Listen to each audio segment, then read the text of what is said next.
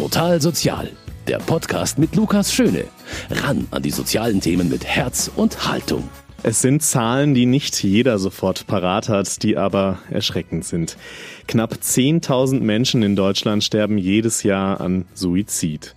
Und damit weit mehr als bei Verkehrsunfällen oder Gewalttaten. Die Dunkelziffer von Suizidversuchen liegt dabei noch um ein Vielfaches höher. Insgesamt sind weit über eine Million Menschen von Suizid betroffen, wenn man Freunde, Familie, Bekannte noch mit dazu nimmt, für die das natürlich auch sehr belastend ist. Es sind Zahlen, die zeigen, dass Aufklärung und Prävention ganz zentral sind bei diesem Thema. Darum ging es zum Beispiel am 10. September, dem Welttag der Suizidprävention und bei Beratungsstellen wie der Münchner Insel oder auch der Telefonseelsorge ist das natürlich immer ein Thema. Und genau mit denen spreche ich heute darüber.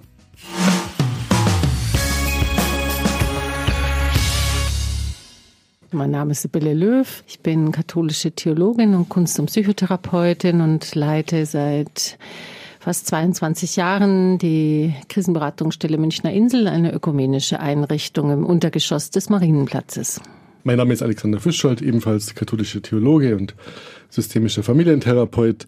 Ähm, ich bin Leiter der Telefonseelsorge in der Erzdiözese München und Freising, wo wir rund um die Uhr 24 Stunden am Tag hauptsächlich mit ehrenamtlichen Mitarbeiterinnen und Mitarbeitern mit unserem Ohr oder auch per Chat und Mail zur Verfügung stehen. Wir sprechen heute über ein sehr sensibles Thema. Am 10. September war der Welttag der Suizidprävention ähm, und Sie haben ja gerade schon auch kurz beschrieben, was so Ihre Aufgaben sind, ähm, dass Sie auch vor allem in Krisensituationen beide da sind und da natürlich auch mit Menschen in Berührung kommen, die Suizidgedanken haben, die suizidgefährdet sind.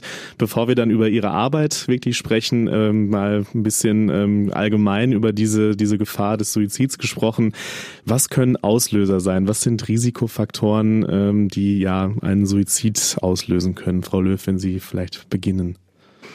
Also das kann sehr vielfältig sein. Ähm, natürlich ist so ein Klassiker jemand, der schon seit Jahren depressiv ist, das Gefühl hat, es wird immer schlimmer und nicht besser, so wo so eine Auswegslosigkeit, eine große Verzweiflung kommt. Es können aber auch mal sehr aktuelle Sachen sein. Das kann eine sehr schambesetzte Kündigung oder ein Rauswurf, ein, eine vielleicht, ähm, man hat sich verschuldet über Jahre und dann fliegt das alles auf. Ähm, also so gerade dieses Motiv der Kränkung kann dann auch zu so einem natürlich sehr spontanen Gefühl führen.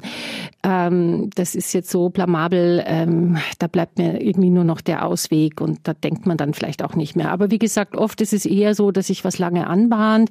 Kann natürlich auch sein, man ist jahrelang gemobbt worden oder ist dann in so einen sozialen Rückzug gekommen, hat überhaupt vielleicht Schwierigkeiten, in Kontakte zu kommen, isoliert sich immer mehr, fast irgendwie beruflich nicht Fuß. Also so, ja, findet keine Partnerin, Partner. Das sind ja auch wirklich sehr schwerwiegende Dinge, die einen unheimlich bedrücken können. Und wenn es einem dann nicht gelingt, trotzdem in soziale Kontakte zu gehen, auch wenn man vielleicht keine feste Partnerin findet, aber trotzdem einen Freundeskreis aufzubauen und unter Menschen zu sein, sich auszutauschen, andere zu fragen, Mensch, wie geht's dir damit? Was machst du? Und wenn man dann so allein nur noch zurückgezogen, vielleicht nur noch vom Computer in der virtuellen Welt lebt, dann, ja, dann wird's eng im wahrsten Sinne des Wortes. Dann gerät man in so einen Tunnelblick. Hm. Sie haben jetzt ja schon angesprochen, dass gerade auch Einsamkeit natürlich, wenn man sich dann mit niemandem austauschen kann, mit niemandem reden kann, wie es einem gerade geht. Äh, welche Gruppen sind denn da besonders gefährdet? Also eine, eine große Gruppe, die immer wieder in den letzten Jahren, Jahrzehnten da benannt wird, sind alleinstehende ältere Männer, die eben dann vielleicht der Verlust der Partnerin, die ein Leben lang mit einem natürlich zusammen war und ähm, dann schon die, die Beruf, Beruf ist auch schon lange vorbei und die dann auch in, oft in so eine Isolation geraten und eben weil vielleicht auch die die Frau eher so die sozialen Kontakte gepflegt hat, sie haben es dann immer gerne mitgemacht, aber alleine ist es natürlich viel schwieriger und die auch oft nicht mehr zu Ärzten gehen, die sich keine Hilfe holen. Ähm, wir hatten vor vielen Jahren, gab es mal äh, hier in München, hatte die Stadt einen runden Tisch äh, gemacht, äh, wo eben Herr Fischer und ich auch vertreten waren, einfach weil man versucht hat, alle Experten zu diesem Thema auch mal zusammenzubringen und zu überlegen, ja, wie kommt man denn an die? Und wir kamen eigentlich dann fast nur noch auf solche Orte wie die Apotheke oder so, ähm, wo man, wo vielleicht ein Mann dann noch mal hingeht beim Einkaufen, weil er vielleicht noch irgendein Medikament holen muss. Ja, oft gehen diejenigen auch nicht mehr zum Arzt, holen sich nur vielleicht irgendwas so in der Apotheke, wo sie meinen, naja, vielleicht äh, schafft mir das Erleichterung. Mhm. Herr Fischholz, ähm, wie erkenne ich, wenn in meinem Umkreis jemand gefährdet ist äh, von Suizid? Also ob das jetzt im Bekanntenkreis, Familie, Nachbarschaft ist, also was gibt's da für Anzeichen? Mhm also je näher mir jemand ist, desto schwieriger ist es. Das muss man einfach vorausschicken, ne? weil äh, je weiter ich von außen drauf schaue, desto leichter ist es auch Veränderungen festzustellen. Und wenn ich sehr nah dran bin, dann bin ich einfach ja häufig auch täglich involviert und bekomme die Veränderungen nicht so mit. Aber es gibt natürlich schon Anzeichen, die dafür sprechen. Und ähm, ein ganz wichtiger Aspekt ist einfach davon, wenn, wenn äh, wenn jemand darüber spricht. Also dass das Leben keinen Sinn mehr zum Beispiel hat. Also es, es gab ja mal so diese, diese Redensart, äh, wer darüber redet, der tut's nicht und das stimmt einfach nicht. Also, also ein wichtiges Zeichen, das wirklich ernst zu nehmen ist, wenn, wenn jemand plötzlich so Sachen sagt wie mein Leben hat eh keinen Sinn mehr oder ich mag eh nimmer und ähm, sich plötzlich sehr zurückzieht, zum Beispiel aus dem sozialen Kontext zurückzieht oder ähm, man möglicherweise merkt, ne, also Sibylle Löw hat es ja gerade gesagt, also äh, Hochrisikogruppe sind ja ältere Männer und, und häufig einfach auch kombiniert mit Alkohol, ähm, äh, dass jemand zu trinken beginnt oder andere Drogen beginnt zu nehmen, da würde ich hellhörig werden ne, und, äh, und, und jemanden dann mal ansprechen. Das ist, glaube ich, ein wichtiges Thema auch, äh, was man auch tun kann, wenn man diese Anzeichen, die Sie angesprochen haben, bemerkt. Ähm, und ich glaube, vielleicht haben viele auch Angst, das anzusprechen, aber es ist wichtig, das anzusprechen, oder? Also Frau Löw? Absolut. Also da, und man kann es ja auch verstehen, jemand so auf den Kopf zuzusagen, ja, sag mal, hast du Suizidgedanken oder denkst du dran, dir das Leben zu nehmen, dich umzubringen, ja. Ähm, dass viele denken immer, oh Gott, wenn ich das sage, dann bringe ich ihn vielleicht erst auf den Gedanken oder so. Aber das ist wirklich Unsinn, weil jemand hat diese Gedanken oder hat sie nicht. Also er wird nicht durch eine Frage darauf gebracht. Äh, Im Gegenteil, das kann oft ganz erlösend wirken, dass jemand anderer das ernst nimmt und, und mir die Frage stellt und da mag ich die Angehörigen ermutigen, wirklich nachzufragen. Wir Profis tun das natürlich auch. Wir haben das auch gelernt, dann wirklich auch sehr ins Detail zu gehen, um einschätzen zu können, wie nah ist das Ganze schon. Also wirklich dann nachzufragen, wenn jemand sagt, ja, ich habe Suizidgedanken, ja, wie oft haben Sie die? Ähm, haben Sie sich schon konkret überlegt, wie Sie es tun würden? Auch das ist ein sehr wichtiges Kriterium, weil wenn jemand sagt, na ja, ich sammle schon seit irgendwie paar Monaten Medikamente, Dokumente oder ich habe in Internetforen schon dies und jenes gelesen und beschaffe mir bereits irgendwelch, irgendwas dazu.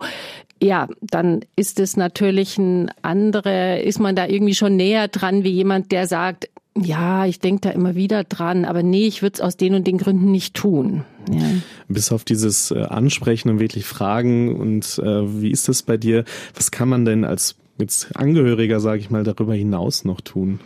Also ich denke, das ist wichtig, es anzusprechen und dann auch die große Sorge natürlich zum Ausdruck zu bringen. Also dieses wirklich, äh, ich habe vielleicht Angst, aus dem Haus zu gehen, weil ich nicht weiß, wenn ich wiederkomme, bist du noch da oder hast du dir was angetan oder so, ja.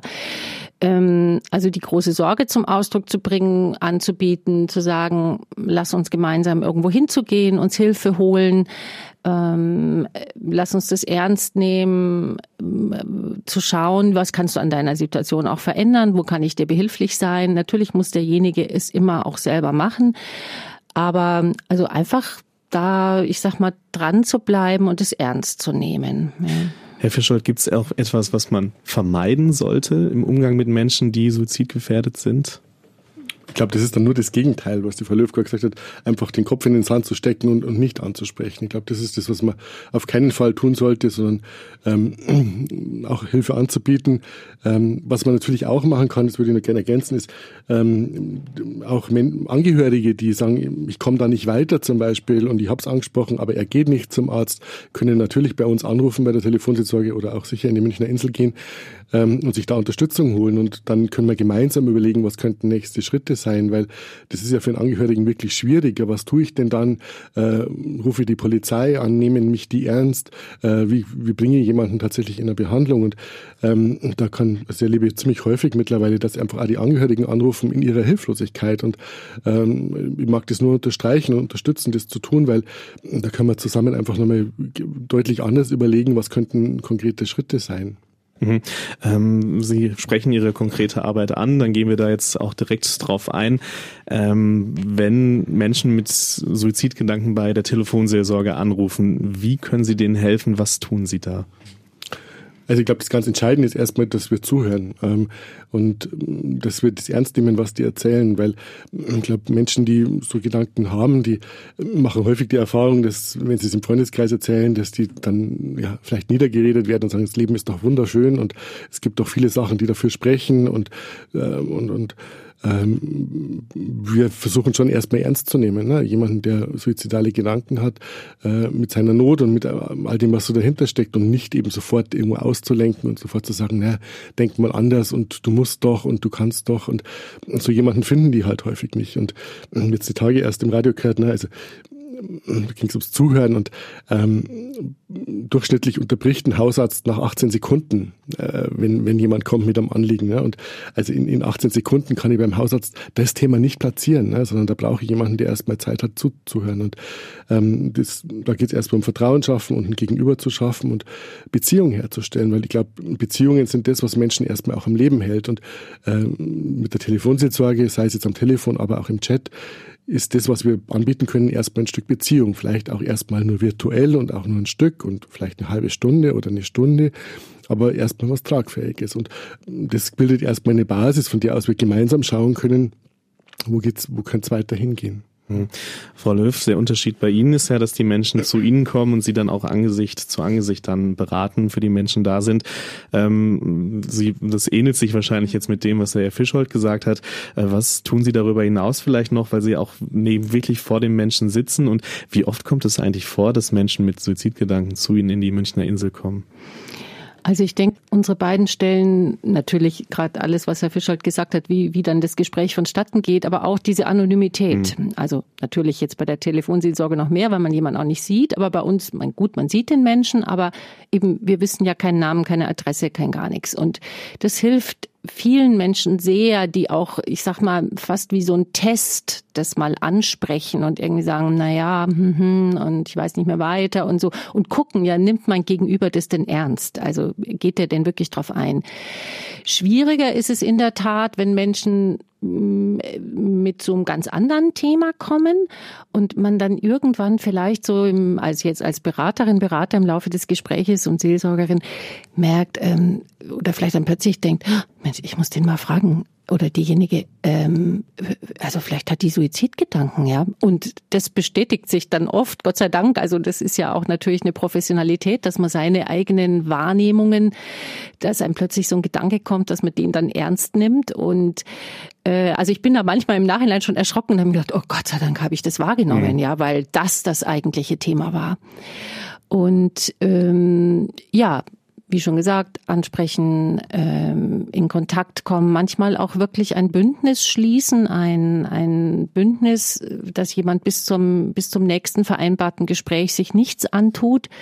Es ist ja oft auch heikel. Also äh, da gibt's Angehörige, da gibt's Kinder, da gibt's ja oder jemand ist gar Jugendlicher, äh, dann wird es natürlich ganz heikel, weil da ja eigentlich auch die Eltern oder andere nahe Vertraute mit ins Boot geholt werden müssen, äh, einfach auch aus, aus rechtlichen Gründen wie gesagt, das ist schwierig. Wir haben bei uns auf die Frage eben, wie, wie oft kommt das so vor? Also wir haben 7,4 Prozent unserer äh, zu uns kommenden Ratsuchenden, die sind wirklich in solch schweren, schwersten Krisen die nicht immer, also nicht jeder Einzelne ist dann suizidal, aber also wo man wirklich eben sagen kann, das ist äh, so eine Krise, die einen Menschen so existenziell in mhm. Frage stellt. Das kann auch durch eine akute Traumatisierung oder sowas kommen. Aber eben wo oft dann auch dieses Puh, wenn, wenn das jetzt nicht aufhört, die Albträume oder dies oder jenes, ich weiß nicht, wie lange ich das noch packe. Mhm. Ähm, wie viele Fälle haben Sie insgesamt? Also Sie haben gerade gesagt 7,4 Prozent von. es ist sehr relativ, genau. Wir haben so im Jahr durchschnittlich 7.000 bis 8.000 Menschen, die zu uns mhm. kommen, genau so. 7700 noch irgendwas. Okay, ja, also genau, so, dass man den, den, den groben, genau, den dass groben man Rahmen das hat. sich vorstellen genau, kann. Genau. Ähm, Herr Fischold, arbeiten Sie oder können Sie auch an andere Stellen dann weiterverweisen, wenn Menschen mit Suizidgedanken bei Ihnen anrufen? Wie ist das? Das machen wir selbstverständlich. Ähm, nicht in jedem Fall, weil für viele Menschen ist es erstmal wirklich entlastend, darüber sprechen zu können und erstmal jemanden zu haben, der das anhört und das ernst nimmt. Und ähm, das mag ich schon einfach auch äh, nochmal dazu sagen, das, das ist für viele, viele unserer Anrufer erstmal auch eine Entlastung und auch eine Möglichkeit, sich wieder ein Stück zu distanzieren von diesen Gedanken ja, und zu sagen, in dem Moment, wo ich es ausspreche, kriege ich vielleicht auch ein Stück Angst davor oder äh, werden die ein Stück fassbarer und ich kann mich da wieder in Relation dazu setzen. Und ähm, was wir natürlich machen, ist anzubieten, je nachdem, wie akut es gerade ist, also ähm, dass jemand jetzt im, im Münchner Raum oder im oberbayerischen Raum in, in, zur Arche in München geht, so, also wirklich, wirklich eine sehr gute Stelle, wenn es im Kontext Suizid geht, wo ich mir einen Termin holen kann und wo ich auch längerfristig in eine Beratung gehen kann, wo auch Angehörige sich Unterstützung holen können. Aber auch, wenn jemand jetzt gerade nachts äh, alkoholisiert, ähm, in einer sehr akuten Krise bieten wir natürlich auch an, ähm, also unsererseits Hilfe zu holen, sprich einen Rettungsdienst vorbeizuschicken. Das geht aber nur, wenn der Anrufer kooperiert und, und sagt, wo er ist, wie er heißt, äh, Rückrufnummer gibt, weil ansonsten wissen wir nicht, wo die sind. Und das ist dann auch ein Bündnis letztendlich, das wir dann schließen können und sagen, also ich kann dich dabei unterstützen, jetzt halt Hilfe zu kriegen und äh, dann kommt ein Arzt, kommst vielleicht in eine Klinik, oder wir überlegen gemeinsam, gibt es jemanden, der sie jetzt begleiten könnte äh, und überlegen, wo könnte man jemanden unterbringen in der Kriseinterventionsstation, würden auch schauen, dass wir da anrufen. Also da Kontakte auch zu machen. Ne? Das machen wir, machen wir sehr konkret, immer sehr unterschiedlich. Ähm, aber es ist nicht unsere vordringlichste Arbeit, sondern die vordringlichste Arbeit ist wirklich mit den Menschen erstmal ein Stück Weg zu gehen und, und das anzuhören. Ja. Sie haben ja gerade auch schon angesprochen, dass es natürlich ähm, auch für Angehörige von Menschen, die suizidgefährdet sind oder sogar auch einen Suizid begangen haben, ähm, aber dass wir es nochmal, glaube ich, klar äh, machen, wie wichtig ist es, dass auch die ähm, besondere Unterstützung bekommen? Also ich glaube, in, in einer akuten Phase, wo jemand hochsuizidal ist, wäre es, wäre es wichtig, dass die Angehörigen Unterstützung bekommen. Oft ist es nicht so, weil die sind so beschäftigt, äh, nach, den, nach den Betroffenen zu schauen und, und das alles zu organisieren und so weiter. Ähm, aber spätestens beim Suizidversuch ähm, oder auch nach einem erfolgreichen Suizid, glaube ich, wäre es ganz wichtig, dass Angehörige eine Unterstützung kriegen äh, und, und sich da auch Hilfe holen, weil das ist schon ein massiver Einschnitt einfach und, und da braucht es einfach Unterstützung. Was gibt es da für Möglichkeiten, Frau Löw, auch für Angehörige? Also es gibt ganz gezielt ähm, viele ähm, spezielle Angebote, weil sich natürlich der Tod eines Menschen, der durch Suizid aus dem Leben gegangen ist, fundamental von dem unterscheidet, wenn jemand jetzt einen Verkehrsunfall oder eine Erkrankung oder sowas hatte. Weil dieses ganze riesige Thema, oh Gott, und hab ich was übersehen und hätte ich noch und warum, warum, warum, warum, ja, und bin ich vielleicht schuldig oder fühle ich mich schuldig ähm, und so weiter. Und da gibt es eben die schon genannte Einrichtung Arche, die da auch spezielle Angebote für Angehörige haben. Es gibt auch ähm, einen sehr schönen Verein hier in München, Mitten im Leben heißt der, der speziell ähm, Angebote eben dann für Angehörige macht, die jemand durch Suizid verloren haben, weil wie der Titel dieses Vereins schon sagt, ähm, ja, irgendwann nach all der Trauer und nach all dem Schmerz muss sich auch der Überlebende entscheiden, ob er wieder ins Leben kommt, also ob er wieder im, mitten im Leben steht, ob er sich trotzdem auch noch mal irgendwann wieder freuen kann, am Leben teilnimmt, lacht, tanzt, singt und was auch immer, ja, oder eben nicht. Und das, also ich habe mir immer gedacht, wenn mich sowas treffen würde, ich würde da hingehen. Ich finde das großartig, ähm, da halt eben auch zu wissen, ja, das sind Menschen, die jetzt nicht die Augen verdrehen, wenn ich jetzt vielleicht zum, ich weiß nicht wievielten Mal das anspreche, wie schrecklich das ist und dass ich das nicht aushalte, weil diejenigen halt wissen, wie sich sowas anfühlt. Also das ist immer die große Chance, wenn man da im Kontakt sein kann sowohl mit Fachleuten wie aber auch mit Betroffenen. Also ganz wichtig, dass man sich da auch als Angehörige Hilfe holt. Ich ergänze noch, bei den Vereinen der verwaisten Eltern zum Beispiel genau. gibt es ja auch ähm, ja. ja. spezielle Gruppen für mhm. Eltern, die ihre Kind durch Suizid mhm. verloren haben. Auch da noch eine wichtige Anlaufstelle. Genau, es gibt auch die Suizid. Argus, Argus, genau. Mhm. mhm. genau. Genau. Ähm, kommen wir mal auf diesen 10. September zu sprechen, den äh, Welttag der Suizidprävention. Wie wichtig ist das, dass es so einen Tag gibt, Frau Löw? Also sehr wichtig, wie wir damals auch bei dem traurigen Suizid von dem Torwart Enke gesehen haben, ist es hat ein Riesenfass, sage ich jetzt mal, aufgemacht, der Betroffenheit, eben auch zu sehen, dass so erfolgreiche Menschen durchaus in der schwersten Depressionen sein können und sich sogar das Leben nehmen. Das würde man jetzt ja immer nicht erwarten von einem Fernsehstar oder Fußballstar oder so.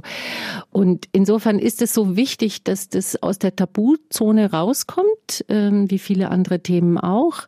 Auch eben natürlich eng damit zusammen das Thema Depressionen, psychische Erkrankungen, aber eben auch sowas wie, ja, gemobbt, gekränkt, beschämt, ähm, ja, da hat einen der Partner verlassen oder die Partnerin und eine Welt bricht zusammen und man hat vielleicht erstmal einfach kein so ein, hat gerade keinen guten Stand im Leben, auf die eigenen Ressourcen zurückzugreifen, wenn andere einem die wieder sichtbar machen und sagen, Mensch, du hast die und die Kräfte, du hast die und die Möglichkeiten und Talente ähm, ohne dass man, wie gesagt, jetzt bagatellisiert, darum geht's nicht.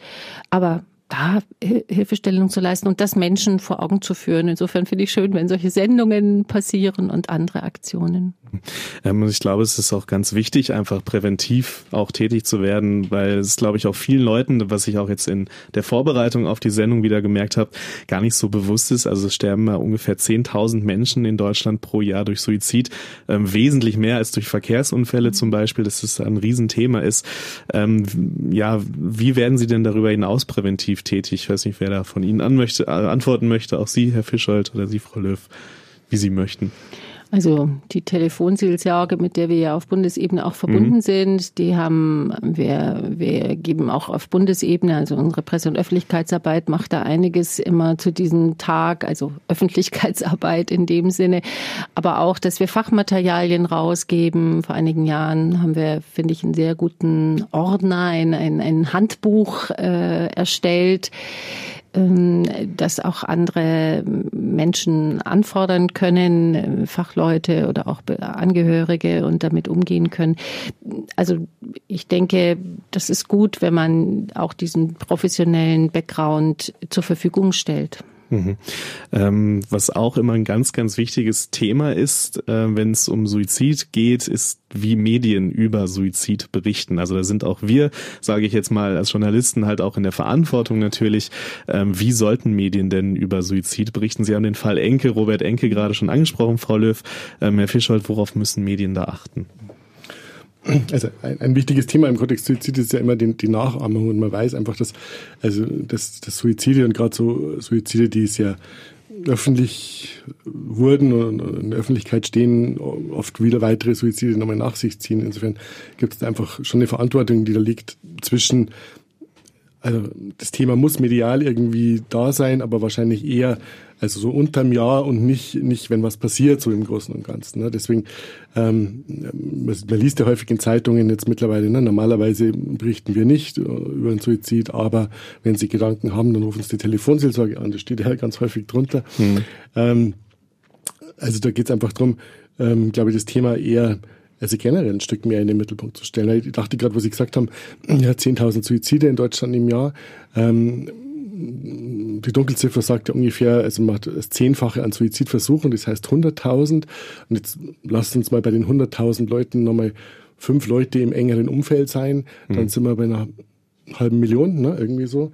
Also Menschen, die äh, sehr unmittelbar über ein, durch einen Suizid oder Suizidversuch betroffen sind. Und ähm, davon liest man nichts und davon kriegt man auch sehr wenig mit. Und ich glaube, das wäre genau der Punkt, über den es einfach auch ein Stück ähm, medial zu berichten gilt und, und äh, das im Mittelpunkt zu stellen, dass, dass es eben nichts Perverses ist und nichts ist, was, was nur in ganz komischen Situationen stattfindet, sondern dass es einfach bei also erwachsenen Menschen die jetzt nicht im Alter sind und so ähm, mit die häufigste Todesursache ist, ja, woran Menschen sterben. Und ähm, das ist einfach nicht so, nicht so präsent. Und ich glaube, da geht es um eine Verantwortung, ähm, darüber zu berichten, wie man auch nach einem Suizidversuch weiterleben kann, wie Familien weiterleben können, wie Partnerschaft gelingen kann.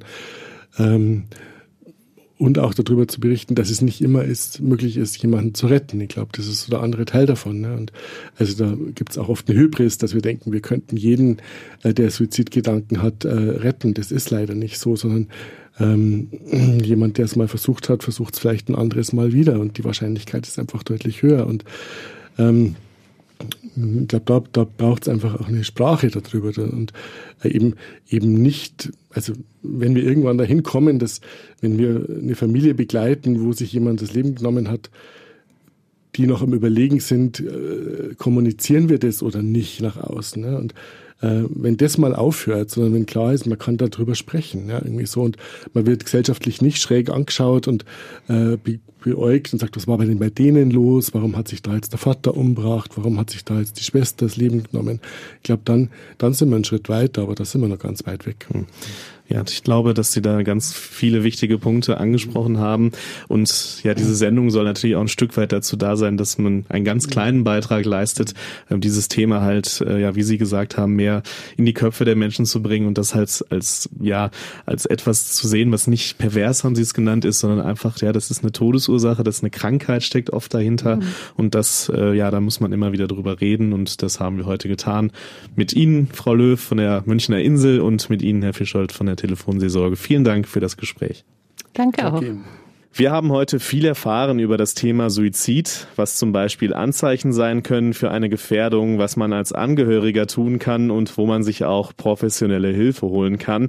Sie haben einige Stellen gehört in dieser Ausgabe von Total Sozial. Zum Beispiel können Sie tagsüber in die Münchner Insel im Marienplatz Untergeschoss gehen oder jederzeit von überall aus bei der Telefonseelsorge anrufen, kostenlos und anonym unter 0800 111 0222. Ich sage die Nummer nochmal 0800 111 0222. Vielen Dank für Ihr Interesse, liebe Hörerinnen und Hörer. Ich würde mich freuen, wenn Sie auch beim nächsten Mal wieder dabei sind, wenn es heißt Total Sozial. Mein Name ist Lukas Schöne und ich wünsche Ihnen alles Gute. Total Sozial, ein Podcast vom katholischen Medienhaus St. Michaelsbund, produziert vom Münchner Kirchenradio.